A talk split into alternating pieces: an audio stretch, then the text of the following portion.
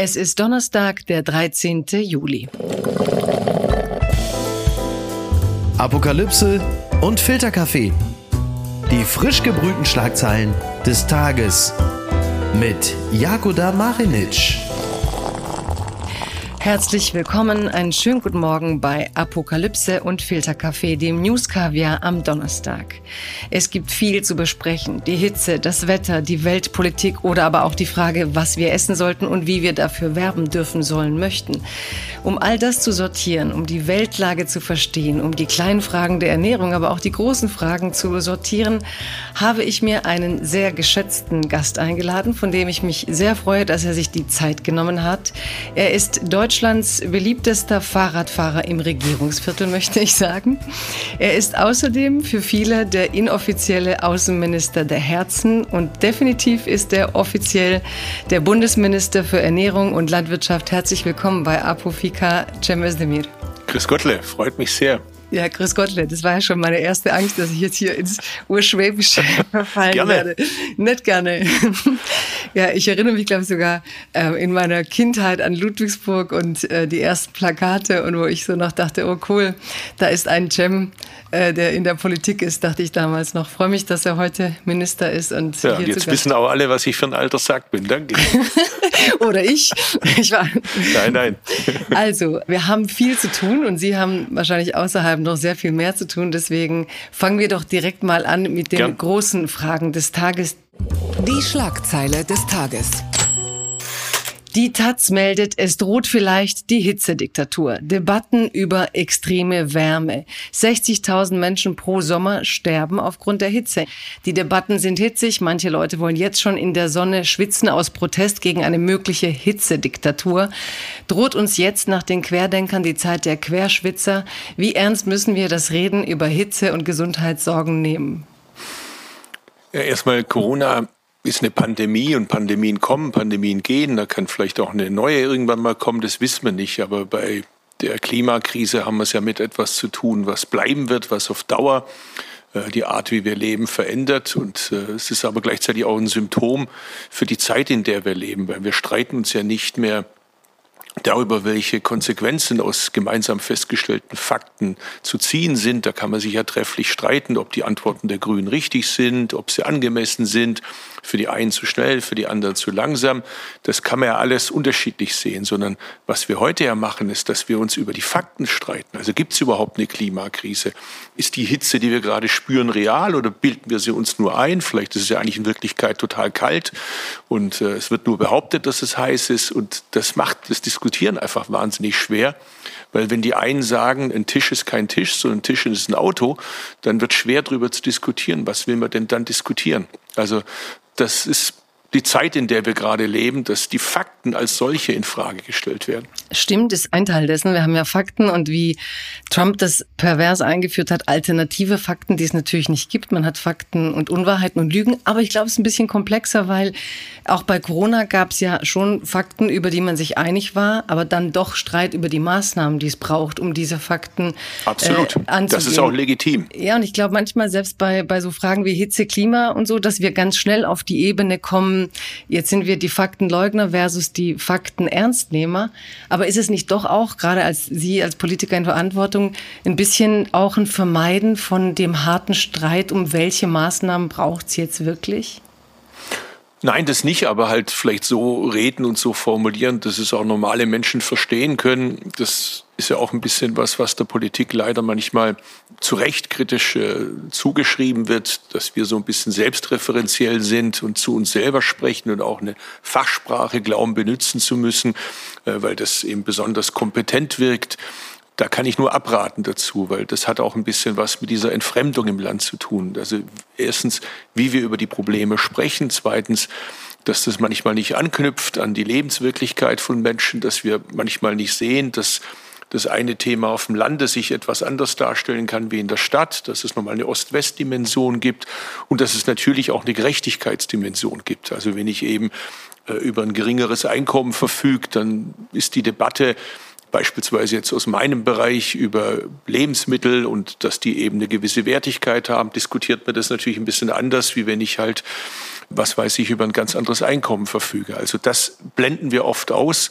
Und ich glaube, dass das aber ganz wichtig ist, dass wir an die Erfahrungswelt von Menschen anknüpfen. Wir haben das bei der Heizungsdebatte, glaube ich, ganz gut gemerkt die im Osten nochmal anders geführt wurde wie im Westen, weil die Menschen halt mit der Wiedervereinigung schon einiges an Veränderungen erfahren haben und ein bisschen allergisch reagieren, wenn sie das Gefühl haben, da schreibt uns der Staat vor, was richtig und was falsch ist. Mhm. Und wenn dann noch dazu kommt, eine bewusste Falschinformation, eine bewusste Desinformation, kann man sich vorstellen, auf welch fruchtbaren Boden das knüpft. Hm. Sie gelten aber als einer der Politiker, die das können. Ich glaube, es gab sogar mal Beliebtheitswerte. Jetzt fantasiere ich sie mal herbei, aber im Schwäbischen und im Baden-Württembergischen waren Sie gefühlt äh, Winfried Kretschmann extrem nah. Also Sie sind ein Politiker, der, wenn er bei Markus Lanz sitzt, eine Sprache hat, die viele verstehen und auch wo viele sagen, ich komme da mit. Äh, natürlich, jetzt haben Sie ein Feld, über das Leute gerne streiten, essen und Verbote.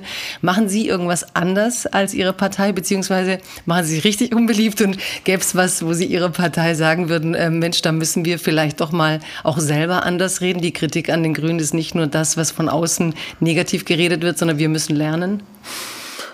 Also lernen sollte man prinzipiell immer und, und auch sich selber vielleicht nicht zu ernst nehmen und manchmal auf sich selber auch mal blicken und sagen, Mensch, da hast du aber jetzt irgendwie auch einen Quatsch erzählt oder das hätte ich besser machen können. Ich finde, das macht einem, also mir zumindest meine Mitmenschen eher sympathisch, wenn sie auch mal Fehler einräumen. Das finde ich äh, bei Robert Habeck zum Beispiel klasse, äh, wie der das macht. Eigentlich müsste in jedem Ministerium das muss ich gleich zusagen, bei mir ist es auch noch nicht so richtig der Fall. Und in jeder Parteizentrale müssten eigentlich Sozialpsychologen sitzen, die immer noch mal das, was wir vorhaben, unter dem Aspekt bewerten und, und uns Rat geben, wie wird das verstanden? Also wie, wie kommt es an? Auf was trifft es vor Ort? Und dann würde man wahrscheinlich das ein oder andere ein bisschen anders formulieren oder vielleicht auf der Zeitachse etwas strecken.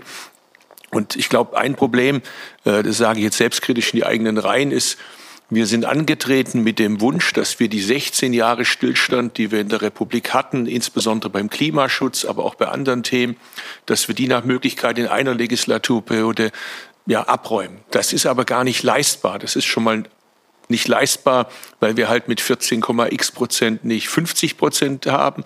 Das ist nicht leistbar, weil wir in einer Dreierkoalition sind, in der nicht alle Partner alles so sehen wie wir. Das, was wir für richtig erachten, erachten die anderen als falsch oder als, als anders.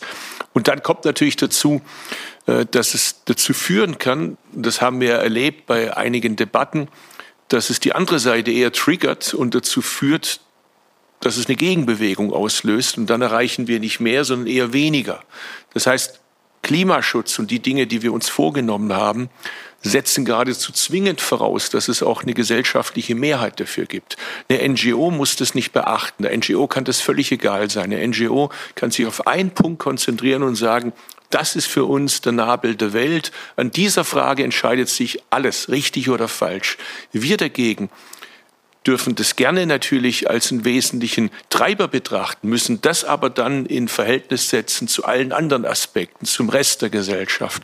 Und diese Rollenklarheit, was ist eigentlich eine NGO und was ist eine Partei, die verwischt mir manchmal ein bisschen. Ich glaube, das wäre vieles einfacher, wenn diese Rollenklarheit einfacher wäre. Und dann vielleicht noch ein Punkt äh, für die weitere Diskussion. Ich lese ja auch gerne äh, Slavoj Žižek und äh, höre ihn auch gerne. Äh, und muss sagen, nicht alles teile ich natürlich, aber es lohnt sich immer, sich damit auseinanderzusetzen und gerade auch, was er zum Beispiel zu Migrationsthemen sagt, das sage ich jetzt auch, weil wir beide ja mhm. eine unterschiedliche äh, Migrationsgeschichte haben. In meinem Fall so ein Ötzelbrötzel mit den Ös im Namen. Und nicht so Itch. Genau. Ich wollte es jetzt nicht sagen, aber wir dürfen es ja über uns jeweils immer sagen. Das finde ich ja. das Schöne.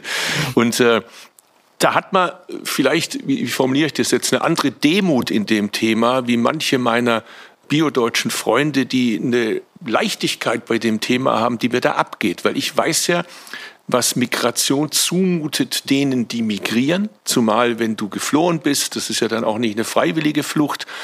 Also es ist eine wahnsinnige Zumutung für einen, diese Veränderung der Lebensumstände, eine andere Sprache, du musst dich zurechtfinden. Jetzt ist ja Deutschland auch nicht gerade ein Land, das über viel Erfahrung verfügt, das dich da gut vorbereitet, am ersten Tag an der Hand nimmt und dir erklärt, das, das sind die Spielregeln, das musst du mal erst langsam lernen und wir sind immer noch mittendrin. Es mutet aber auch der Mehrheitsgesellschaft was zu. Darüber reden wir nie. Man hat ja in den 50er, 60ern, als die ersten Anwerbeabkommen geschlossen sind, ja auch nicht mit der Mehrheitsgesellschaft geredet. Was kommt da auf euch zu? Was heißt es? Äh, die werden wahrscheinlich äh, nicht irgendwie alle in ein paar Jahren wieder gehen, sondern die haben Familien, die haben Kinder, äh, die haben eigene Wünsche, die haben vielleicht auch eine Religion, die haben andere mhm. Sprachen das wird jetzt Bestandteil dieses Landes und wir müssen gemeinsam das ausverhandeln, wie wir das Zusammenleben machen. Darüber haben wir nie richtig geredet. Von daher geht mir das nicht so leicht von der Hand, wie das vielleicht manchen von der Hand geht, dass man sofort jede kritische Nachfrage brandmarkt und sagt, nee, darüber darf man nicht reden. Wir müssen drüber reden. Das heißt, wir sind längst schon erprobt. Ähm, ja, ich habe mich auch gefreut. Ich glaube, Sie, Sie sind auf jeden Fall der erste Bundesminister, dessen Eltern aus der Türkei eingewandert sind. Sie sind aber Urschwabe. Und ich habe mich einfach, ähm, auch damals, das oute ich mich, habe mich aber wahnsinnig gefreut. Aber ich habe Sie auch im, also ich habe jetzt kein Statement über die Außenministerin, aber Sie wären natürlich auch ein spannender Außenminister gewesen. Und ich wollte eigentlich noch eine Umfrage mit Aber die jetzige macht es auch super. Und ich finde es klasse, dass wir Annalena Baerbock haben, die da äh, mit dem klaren, auch menschenrechtlichen Leitfaden ihre Außenpolitik macht und äh, ich freue mich da sehr drüber.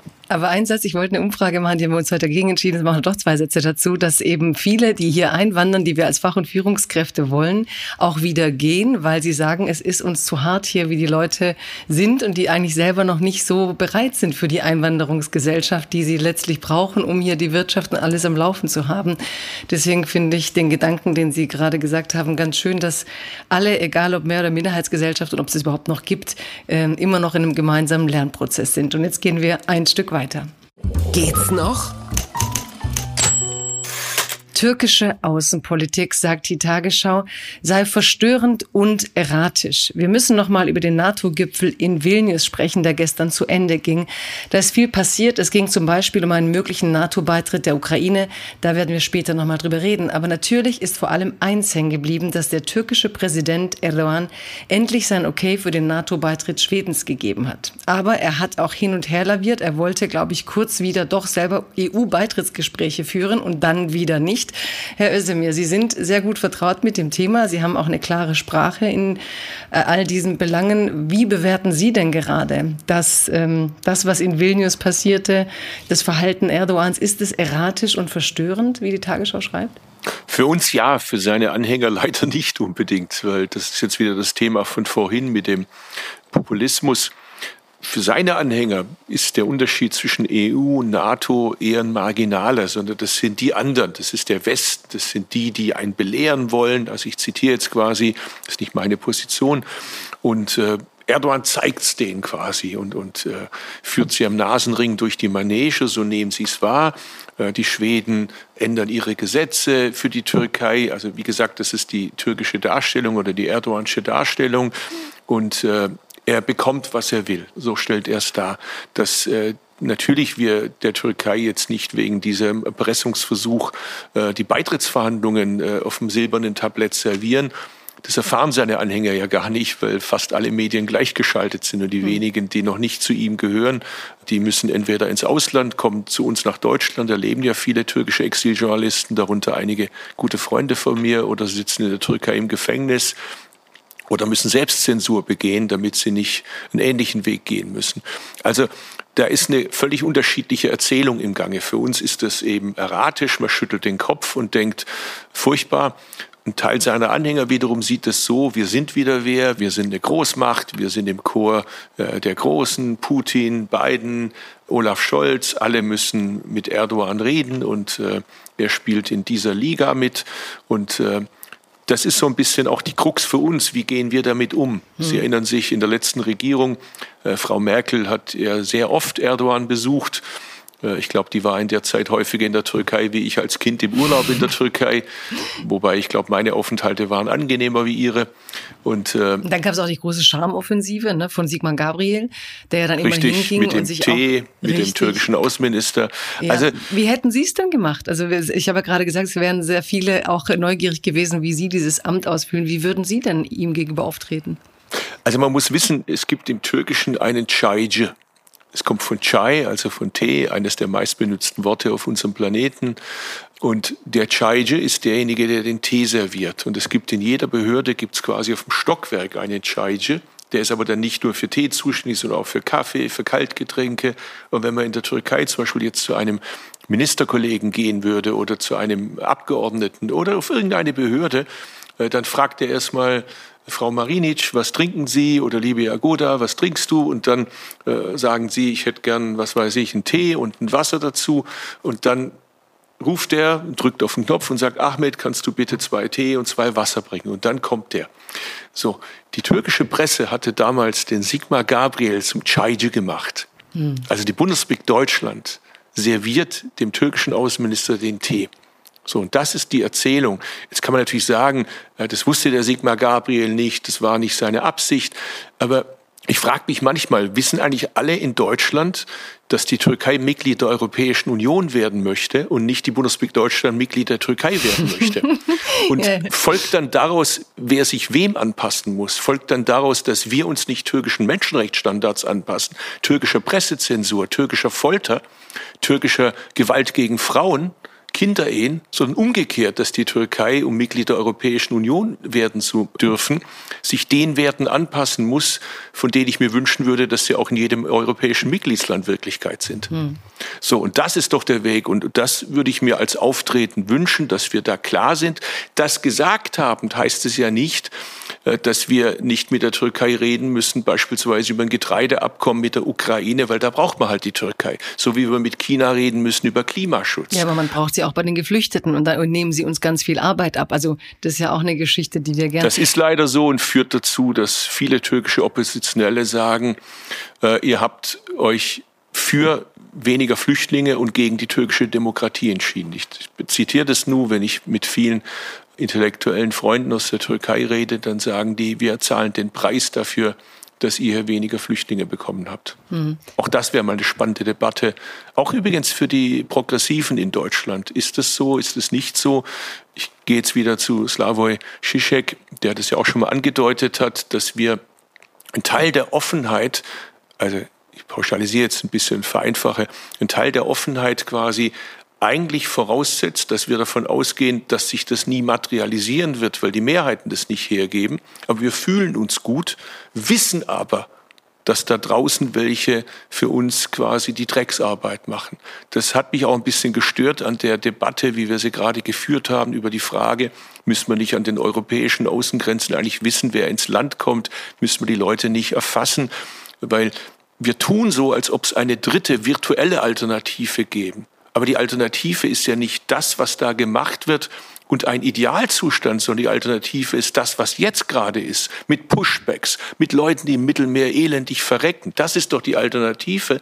Und sich dafür wegdrücken und sagen, damit beschäftigen wir uns nicht, sondern der Status quo ist uns lieber wie das, was jetzt in Brüssel diskutiert wurde, kann man sich fragen, ob das nicht eine sehr wohlfeile Position ist. Mhm. Aber wer bin ich schon, das zu sagen? Was mich trotzdem interessiert, ist dieses bei der Türkei, ich meine, viele sagen, so radikal sind sie nur geworden, weil die Europäische Union ihn verschmäht hat. Und ich weiß, es ist eine Riesendebatte, das können wir nicht heute lösen, aber vielleicht ganz kurz, was gäbe es denn eine Zukunft, wo, wenn er jetzt sagt, er redet über EU-Beitritt oder wirft es einfach mal wieder so in den Raum, um so polemisch den Westen wieder eben vor seinen eigenen Leuten vielleicht äh, dumm dastehen zu lassen. Aber gäbe es denn irgendeine Idee, wie man sich da je wieder annähern könnte? Ja, wenn die Türkei sich für die Demokratie entscheidet, die Gefängnisse leert, die Folter abschafft, äh, Frauenrechte akzeptiert und äh, Pluralität, äh, übrigens auch religiöse äh, Minderheiten, ethnische Minderheiten respektiert, die wenigen Urchristen, die es in der Türkei noch gibt, die Aramäer beispielsweise, die, Sprache Christi sprechen, das älteste christliche Volk auf der Erde, also wo der Staat das Christentum gewählt hat, die Armenier, alle zu Bürgern erster Klasse macht, dann können wir gerne drüber reden. Aber das sehe ich bei dieser Regierung nach der letzten Wahl nicht nur nichts, und ich sehe das Gegenteil. Die wenigen Christen, die es noch gibt, verlassen das Land. Und die Türkei wird nicht etwa liberaler, sondern eher autoritärer. Siehe äh, die jüngsten Gerichtsentscheide äh, in Sachen Osman Kavala beispielsweise, dessen einziges Vergehen ja ist, dass er eine andere Meinung hat und dass er die Opposition unterstützt hat. Insofern sehe ich das nicht. Was ich eher sehe, ist, äh, dass wir uns hier überlegen sollten, wie wir diese hybride Konfliktführungsstrategie, bei Putin haben wir es jetzt ja endlich verstanden, es hat lang genug gebraucht, Manche brauchten erst die schreckliche Kriegseskalation in der Ukraine, um zu verstehen, dass Putin nicht irgendwie ein freundlicher Zeitgenosse ist, der halt eine etwas robuste Ausdrucksweise hat, also einfach ein Verbrecher ist. Nichts anderes als ein Verbrecher. Äh, der auch noch Präsident ist nebenher, neben dem, dass er Verbrecher ist. Wobei in der Visitenkarte steht erst Verbrecher und dann kommt bitte Präsident und nicht umgekehrt, wie es manche sich hier schön gewünscht oder schön getrunken haben bei viel, was auch immer man da in, in Moskau bei den Empfängen getrunken hat. Ich war da nie dabei. Und das gilt bitte schön jetzt ab jetzt für das Zusammenleben in Deutschland. Also wie können wir dazu beitragen, dass Menschen, die hier leben, Teil unserer Gesellschaft sind, dass wir uns da verständigen über gemeinsame Spielregeln. Zum Beispiel eine Spielregel heißt, wenn Can Dündar, der aus der Türkei hierher geflohen ist, der ehemalige Chefredakteur der Cumhuriyet, weil er darüber berichtet hat, dass äh, die Regierung in Ankara illegalerweise Waffen an die Islamisten in Syrien geliefert hat und dafür mit lebenslänglich bedroht wird. Wenn der in Deutschland ins Taxi steigt und Taxifahrer ihn bedrohen, dann erwarte ich, dass es eine klare Ansage gibt. Ein solcher Taxifahrer, der verliert die Lizenz, weil der möglicherweise gar nicht geeignet ist, Menschen zu transportieren. Und nicht Can Dündar kriegt gesagt von unseren Sicherheitsbehörden, dann nimm halt kein Taxi. Da muss sich was in den Köpfen ändern. Ich will dieses Appeasement in unserer DNA löschen. Ja, das verstärke ich mal. Ich will unser Appeasement in der DNA löschen. Das sagt der Demokrat Cem Özdemir. Es gibt sie noch. Die gute Nachricht. Elektroflugzeuge in Norwegen. Der Spiegel meldet, Norwegen wird zum Pionier der grünen Luftfahrt. Bis 2040 sollen 100 Prozent der Kurzstreckenflüge elektrisch sein. Ist das nicht ein tiefgrünes Thema, das man auch bei uns irgendwie besprechen sollte? Oder kann Norwegen hier Beispiel sein für Deutschland? Ich glaube, die Situation mit der Klimakrise ist so weit fortgeschritten, dass wir auf fast nichts verzichten können, was uns hilft. Aber wir können ja im Moment sogar auf eine funktionierende Deutsche Bahn verzichten. Also, ich meine, die Norwegen reden jetzt hier über, über Fliegen Fragen und ich denke, mich, wir schaffen fahr, nicht mal fahren. Ich fahre fast jede Woche nach Stuttgart. Ja fünf Stunden 40 Minuten dauert es normalerweise von Berlin nach Stuttgart. Und äh, ich bin froh, wenn es klappt. Und äh, oft äh, fällt der eine Zug aus, der nächste bleibt mitten in der Strecke stehen oder hält zwischendrin irgendwo und da muss ich aussteigen. Also Warum kann man denn da nichts machen? Doch, da kann man schon was machen, indem man halt äh, die Bahn priorisiert und aufhört, Verkehrsminister von der CSU in Bayern zu nehmen, äh, deren Erfolgskriterium vor allem ist, wie bei der Maut Geld zu verbrennen, äh, um bei den Wahlen für die CSU zu helfen, aber den Rest der Republik quasi den Mittelfinger zeigt. Damit kann man auf aufhören. Das, heißt, das haben wir jetzt Gott sei Dank gemacht. Die Apofika-Zuhörer bitten, dass sie quasi das Ressort rausziehen und zu Ihnen schicken, damit Sie eine Bahn organisieren, mit der man auch wirklich von Stuttgart nach Berlin Och, kommt und umgekehrt. Das wäre jetzt auch kein Schaden, wenn mal ein Verkehrsminister aus der Land kommt. äh, dann wird zum Beispiel hoffentlich die Strecke Stuttgart-Berlin mal etwas priorisiert und nicht nur München-Berlin. Die Republik besteht ja aus vielen wunderbaren Städten, die man alle gut anbinden darf. Aber etwas ernsthafter. Ich, ich finde es gut, dieser Vorschlag oder dieses Projekt aus Norwegen, weil realistischerweise müssen wir doch sehen, die Leute entscheiden selber, mit welchem Verkehrsmittel sie unterwegs sind. Viele wollen fliegen. Gerade in den ärmeren Ländern ist für sie das Fliegen auch eine Art Wunsch, eine Art Projektion, hat was mit Freiheit, hat was mit Aufstieg zu tun. Nur wenn wir das alles so machen, wie wir es gerade in Europa und in den USA machen, dann kriegt man ein fettes Klimaproblem noch größer als das bestehende. Also müssen wir dafür sorgen, dass wir hier in Deutschland mit gutem Beispiel und in Europa vorangehen und zeigen, dass ein kleinerer CO2-Fußabdruck bis 45 auf Null und gleichzeitig hohe Lebensqualität, Jobs, Wohlstand, Wachstum, dass das möglich ist. Und wenn wir das nicht schaffen, wird es auch keine Nachahmer ja, geben. Herr Özdemir, Sie sitzen jetzt so schön, das sehe ja nur ich zwischen Europafahne und Deutschlandfahne und großen Regierungsbildern und Ihr Wort in Gottes Ohr, wie es so schön heißt. Aber äh, im Moment habe ich das Gefühl, wir kriegen es ja nicht mal hin, die Bahn zum Laufen zu kriegen und solche utopischen Ideen, wie Norwegen sie hat. Warum kriegt unsere Regierung, Sie haben vorhin die Probleme gesagt, der Ampel, warum kriegt unsere Regierung eigentlich nicht glaubwürdig hin, dass sie uns wirklich mit spannenden Projekten ein paar so Zukunfts äh, Ideen durchs Land jagt, so ein Ruck durchs Land, wie das damals hieß. Ne? Wer hat es gesagt? Dieser Ministerpräsident Herzog. Roman Herzog war es, ja. der Bundespräsident. Genau. Also Da muss ich jetzt meinen Kollegen Volker Wissing in Schutz nehmen. Der macht ja da schon einiges investiert in die Bahn. Wir haben jetzt ja auch beschlossen, dass die äh, künftigen Einnahmen aus der Lkw-Mode überwiegend in die Bahn fließen, dass da in der Infrastruktur sich was tut.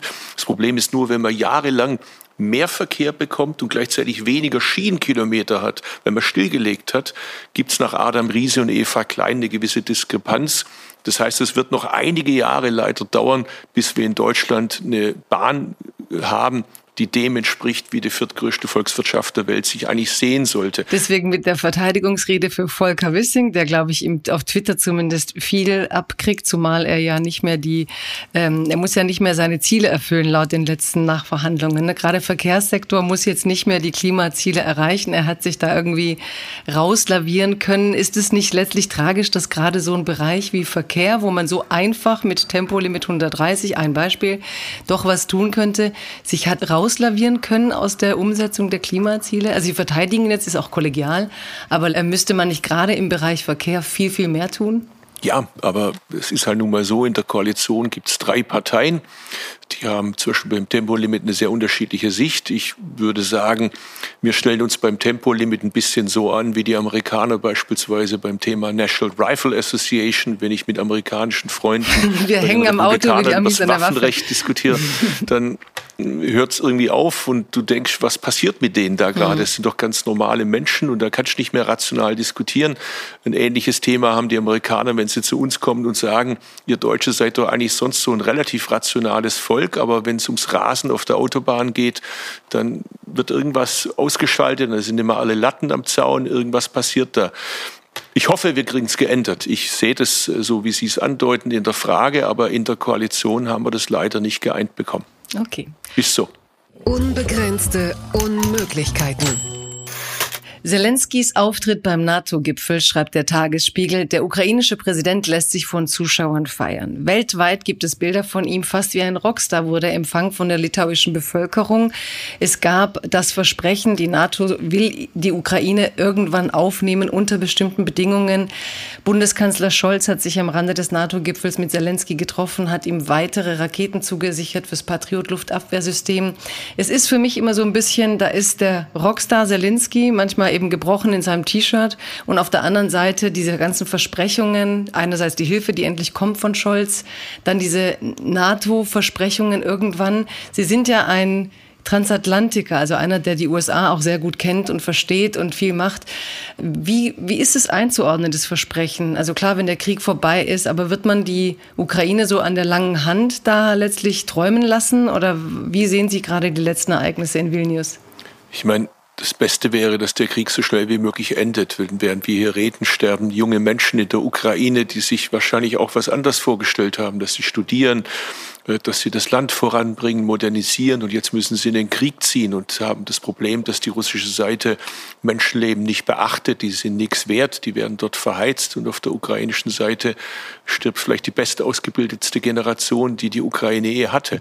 Insofern sage ich auch mit äh, tiefer Überzeugung, je mehr wir der Ukraine helfen, so schnell wie möglich den Krieg siegreich zu beenden, umso besser für die Ukraine, umso besser übrigens auch für Russland, umso besser für uns alle. Das muss jetzt die erste Priorität sein.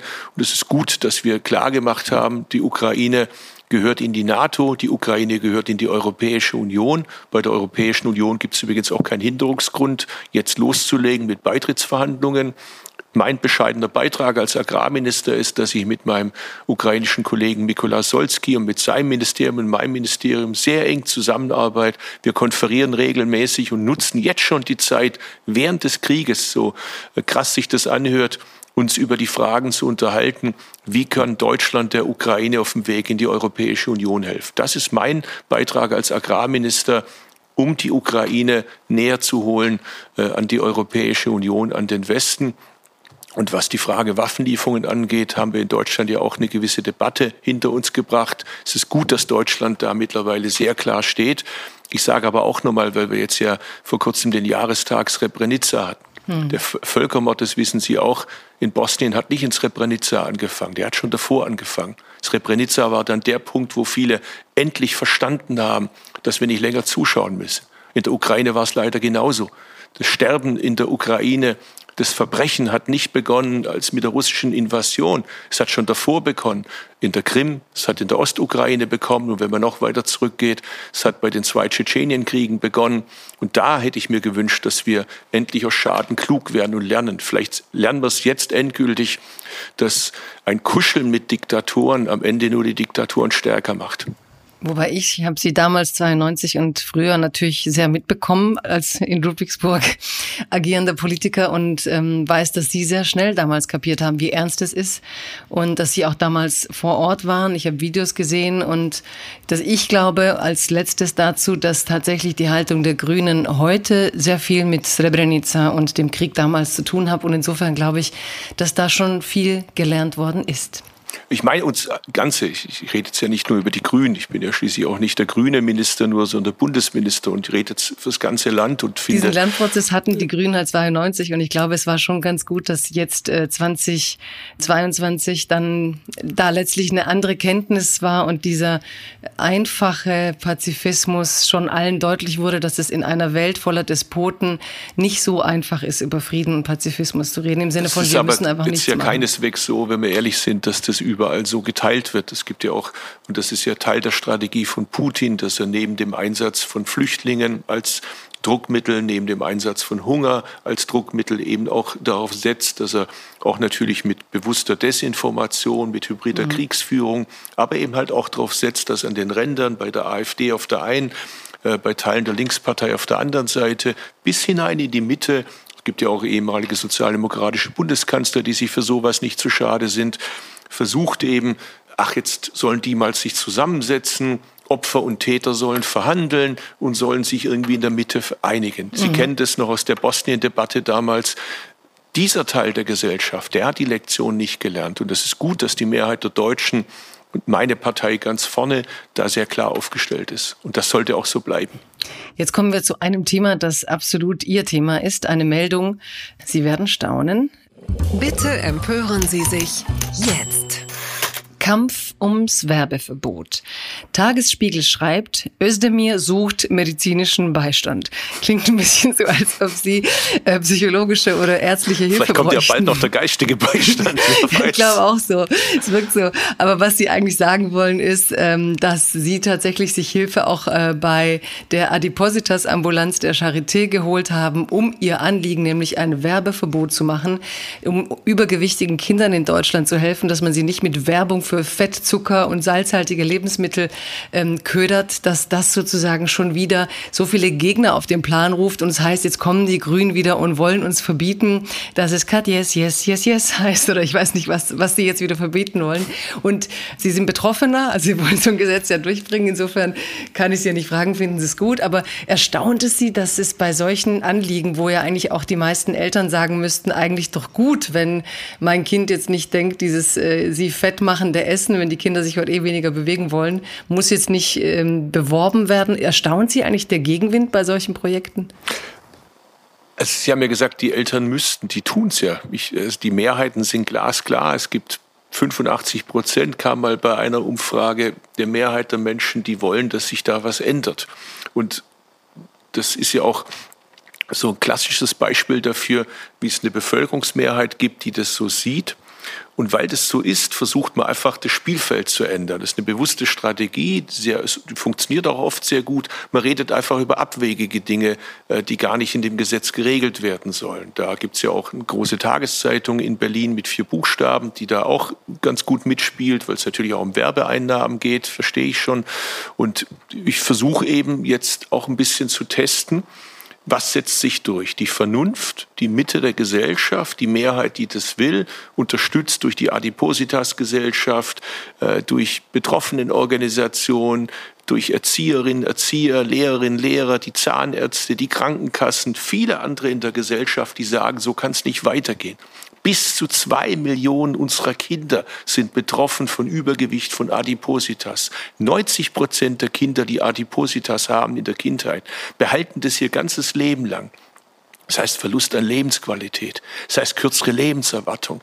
Und vergessen Sie mal die humanitären Aspekte. Das sage ich jetzt an diejenigen, die für sowas nicht so empfänglich sind, wie sie es vielleicht sein sollten. Auch volkswirtschaftlich ist das absurd. Wir geben immense Milliardenbeträge aus und die Zahlen, die wir haben, die sind ja alt, die sind noch vor Corona. Wir müssen davon ausgehen, dass das mit Corona noch schlimmer wurde, weil die Kinder sich nicht bewegen Klar. konnten, zu Hause waren.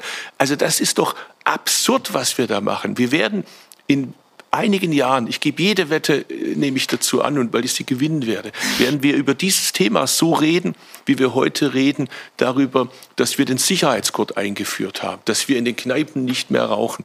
Es hat ja schon mal jemand die Frage gestellt, wäre der Sicherheitsgurt und der Zwang, dass wir den tragen müssen, heute noch durchsetzbar. Heute würden doch Parteien an vorderster Stelle, Herr Söder, in Bayern eine Kampagne machen und sagen, mein Recht, durch die Glasscheibe zu fliegen. Es ist doch absurd, dass die Rationalität, wir sind das Land von Immanuel Kant, wir sind das Land der Aufklärung. Meine, da hört man sich doch erstmal Argumente an. Jetzt darf ich erst mal kurz eine Gegenfrage stellen, Bitte? weil das stimmt ja alles. Äh, gleichzeitig könnte man aber trotzdem auch fragen, wäre es nicht möglich, eben wenn das Thema auch wieder Verbotspartei und so ist, zu sagen, man, Sie sind zuständig für Landwirtschaft und Ernährung. Im Moment, wir haben immer noch eine Teuerung von Lebensmittelpreisen. Oft ist es ohnehin so, dass sich ärmere Familien gute Lebensmittel nicht leisten können und die Familien deswegen ja auch auf Fertigsachen äh, greifen, die schnell satt machen und günstig sind, wenn sie es nicht leisten können. Also was wäre, wenn diese Kampagne eigentlich eine Kampagne wäre, dass gesunde Lebensmittel noch günstiger sein müssten? Wäre das nicht eine andere Möglichkeit zu sagen, man äh, schiebt voran, dass Kinder tatsächlich immer dicker werden, europaweit und weltweit, dass sie immer schlechter essen, dass man nochmal eine andere Kampagne macht zugunsten von ja, günstigerem, gutem Essen man kann ja das eine tun, ohne das andere zu lassen. Also ich setze mich ja auch dafür ein, gemeinsam mit dem Bundesgesundheitsminister, dass wir dringend mehr, uns mehr bewegen müssen. Versuche selber mit gutem Beispiel gelegentlich voranzugehen. Ich setze mich dafür ein, dass der Sportunterricht in der Schule gestärkt wird. Ich setze mich dafür ein, dass es in allen Schulen, auch in den Kitas, gesundes Essen gibt. Am besten, dass es vor Ort äh, eine Kantine gibt wo das Essen frisch zubereitet wird, wo die Kinder vielleicht auch mal über die Schulter schauen können, mhm. äh, weil das dann natürlich viel mehr Spaß macht, wenn man das gemeinsam isst, vielleicht dann auch das Wissen nach Hause trägt. Ich setze mich dafür ein, dass die Eltern äh, besser mitgenommen werden, dass es auch im Unterricht vorkommt.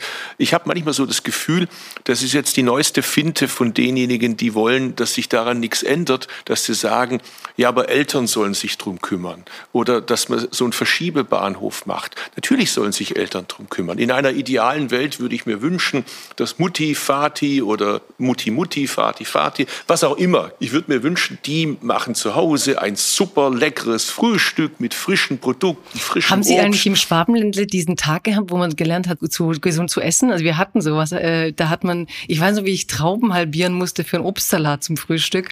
In der Schule? So, ja, in der Schule. Bei uns gab es das nicht. Wir haben ich war aber auf der Realschule und äh, war eine Vormittagsschule. Da gab es äh, keine Kantine. Ich kam mhm. äh, mittags nach der fünften, sechsten Stunde nach Hause. Ich hatte genau eine Mark 60. das langte entweder für die rote Wurst ja, äh, oder für die Currywurst oder für Pommes. Davon habe ich mich jahrelang ernährt. Das wünsche ich allerdings nicht den heutigen Kindern. Das kann man schon auch mal essen, aber nicht als Hauptbestandteil und als Grundnahrungsmittel. Auch Chips darf man gerne essen, auch Schokolade darf man essen. Das esse ich auch selber gern manchmal. Aber bitte nicht als Hauptnahrungsmittel und nicht als Ersatz für vollwertiges Essen. Und darum geht's doch. Und wir haben ja heute jede Kampagne, die Deutschen besseres Essen beibringt, immer sehr gut ähm, und genussvolleres Essen. Und wenn Sie mit Ihrem Gesundheitsministerfreund vielleicht noch für gutes, leckeres Essen in Krankenhäusern äh, was tun könnten. Da wollte ich gerade hinaus, weil schauen Sie, das ist genau der Hebel, wie man auch das Gerechtigkeitsargument noch aufgreifen kann. Wir haben 16 Millionen Menschen, die in Deutschland in der Außerhausverpflegung sich ernähren in Deutschland. Das ist die Kita, die Schule, das ist die Senioreneinrichtung, das ist die Pflegeeinrichtung, das ist das Krankenhaus, das ist die Fabrik. Stellen Sie sich mal vor, wir würden da Alternativen anbieten mit vollwertigem, saisonalen, regionalen, stärker pflanzenbetontem Essen. Und es schmeckt auch noch lecker.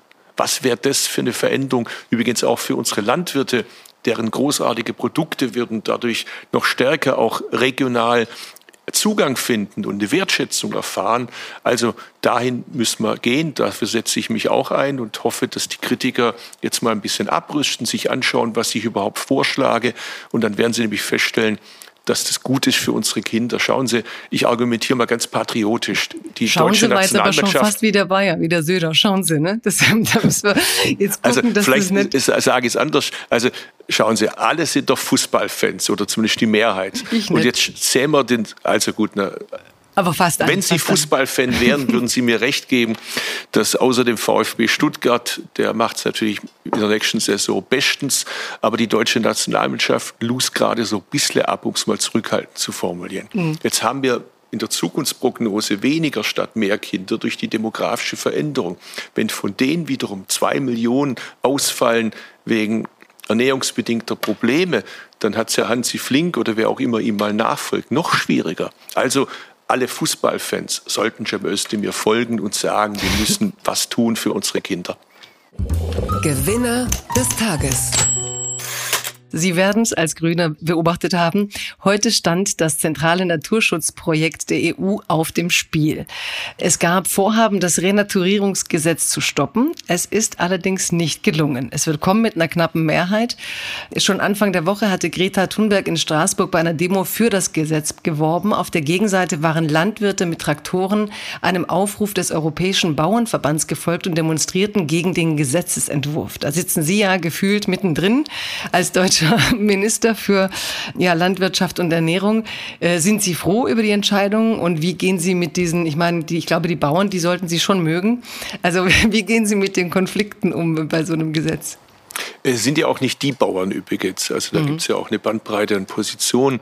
Und äh, ich finde ja erstmal wichtig zu wissen, dass die Nature Restoration Law von dem Entwurf zu dem, was da beschlossen wurde, sich sehr deutlich verändert hat. Es gibt ja auch Kritik von Umweltschützern, die sagen, da wurden zu viele Kompromisse gemacht. Erstmal finde ich, es ist gut, dass Kompromisse gemacht wurden, dass man auf Kritik auch aus der Landwirtschaft, übrigens auch aus Deutschland, reagiert hat.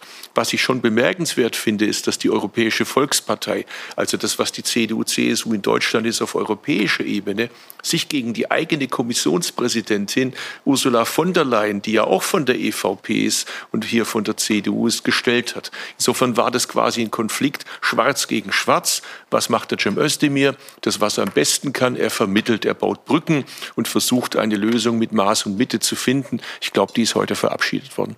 Das sind auch wir Einwandererkinder. Wir wollen dann immer Brücken bauen. So hat man es uns halt anerzogen all die Jahre, während sich die Mehrheitsgesellschaft ich nicht Ich hätte es nicht besser hat. sagen können. Sobald ich die Wohnung verlassen habe, musste ich äh, eben mich damit auseinandersetzen. Die Leute schwätzen anders, denken anders, glauben anders, ernähren sich anders. Und so wie ich glaube, dass unseres gut ist, glauben die, dass ihrs gut ist. Also zusammenbringen. Und davon braucht man, glaube ich, eher mehr als weniger. Glaube ich auch. Das gibt's doch gar nicht. Der tschechisch-französische Schriftsteller Milan Kundera ist gestorben. Die unerträgliche Leichtigkeit des Seins ist eins seiner berühmtesten Werke, auch verfilmt worden. Sie haben vorhin Zizek zitiert. Kannten Sie Kundera und ähm, schätzen Sie ihn? Leider nicht persönlich. Ich habe nur ganz kurz mal Václav Havel kennenlernen dürfen, Giri Dienstbier und andere äh, Größen äh, von, von 68 Prag und dann eben später mit Kata 77 aber natürlich ein großartiges Buch und ein großartiger Film. Und äh, das zeigt, was wir durch den Fall des Eisernen Vorhangs erstens vorher, was uns gefehlt hat und zweitens, was dieses Europa schöner und reicher gemacht hat. Und vielleicht geht es ja auch noch weiter mit dem Erweiterungsprozess, Stichwort westlicher Balkan. Ich hoffe, dass äh, die Region die Sie ja auch kennen von früher, das ehemalige Jugoslawien, dass die Länder, die noch fehlen, dass die den Weg Richtung Demokratie und dann hoffentlich auch Mitgliedschaft Europäische Union alle noch gehen werden. Da habe ich leider den Literaturliebhaber nicht aus Ihnen rauskitzeln können. Deswegen sage ich noch drei schöne Sätze. Holen Sie sich diesen Roman, Die unerträgliche Leichtigkeit des Seins, äh, oder gucken Sie den Film an.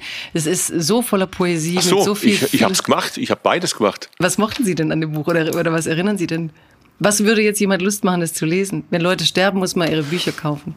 Ich, ich habe eine 17-jährige Tochter und einen 13-jährigen Sohn. Der 13-jährige Sohn ist noch ein bisschen weg, aber bei meiner 17-jährigen Tochter habe ich so äh, schon das Problem, dass so viel, was sich ereignet hat seit meiner Schulzeit, dass das gar nicht alles vermittelbar ist und ich mich die ganze Zeit frage, was sind die Bücher, was sind die Filme, die sie lesen sollte, die sie schauen sollte, damit sie das versteht.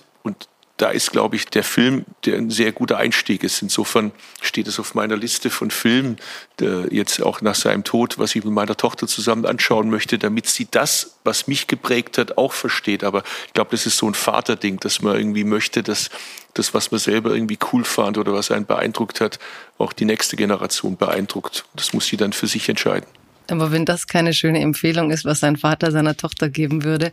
Und ein schönes Ende für unsere Runde Apofika vor dem Sommer, unser Donnerstagskaviar. Lieber Cem Özdemir, ich freue mich sehr, dass ich dieses offizielle Bild im Ministerium sehen durfte und dass wir dieses Gespräch geführt haben, dass Sie sich Ihre wertvolle Zeit genommen haben. Ich weiß es Sehr nicht gerne. Einfach. Die Freude war meinerseits und die Ehre. Alles Gute. Bleiben Sie gesund. Sie auch. Sie auch. Danke. Alles Gute. Apokalypse und Filterkaffee ist eine Studio Womans Produktion mit freundlicher Unterstützung der Florida Entertainment. Redaktion Imre Balzer. Executive Producer Tobias Baukage. Produktion Hanna Marahiel. Ton und Schnitt Niki Franking.